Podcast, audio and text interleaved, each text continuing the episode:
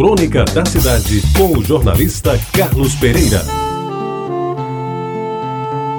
Confesso, amigos ouvintes da Rádio Tabajara, que ao longo de minha vida pública, que começou aos 14 anos e já vai aos 81, tive muitos desafios pela frente. Alguns não passaram de sonhos e nunca chegaram a se materializar. Outros talvez tenham ficado pela metade, mas os principais consegui vencê-los.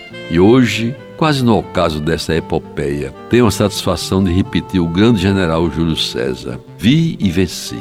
Na minha vida pública, que registra passagem pela Paraíba, Pernambuco, Rio de Janeiro e Brasília, algumas empreitadas merecem destaque pelo que tive de enfrentar: dificuldades, oposições, incompreensões, malestares e até inimizades, essas muito poucas, graças a Deus. Eu gosto muito de lembrar e repetir Antônio Maris de saudosa memória, afirmava sempre: o servidor público é aquele que serve ao público e não se serve do público.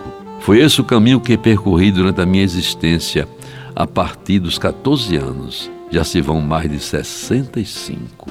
Com erros e acertos, estes mais do que aqueles. Na década de 80, arrostando um mar de adversários de uma luta desigual contra poderosos empresários do país, consegui implantar em todo o país a municipalização da merenda escolar, quando fui presidente da Fundação de Assistência Estudante em Brasília. Recordo que o primeiro convênio que o Ministério da Educação firmou foi com Campina Grande, cujo prefeito era o poeta Ronaldo Cunha Lima, que depois viria a ser governador da Paraíba. E apesar da enorme resistência que encontrei, a merenda que passou a ser oferecida aos alunos das escolas municipais era comprada na cidade e se constituía, como até hoje, de gêneros que são consumidos diariamente nas casas quando existe esse alimento. Cuscuz com ovos, café com leite, feijão, arroz, salada e galinha ou carne de bode. Outro desafio, meus amigos, que me deu enorme trabalho foi construir dois estádios de futebol em 15 meses,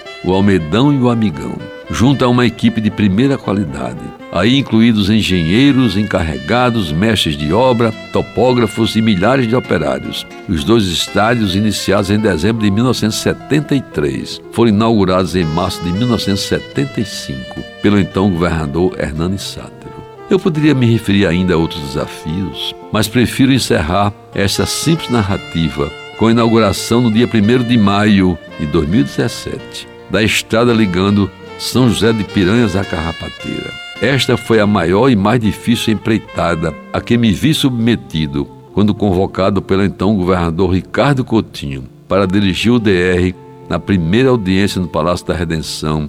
Ele me confessou que tinha um sonho e gostaria muito de transformá-lo em realidade durante seu governo.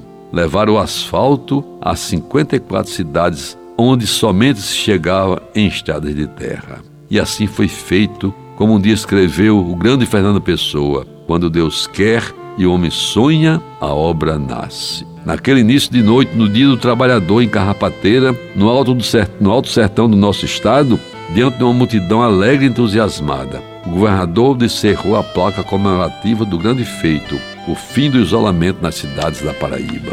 E no momento, tocado pela emoção, proferi algumas palavras de agradecimento a Deus por estar vivo, ao governador por ter me feito voltar ao trabalho.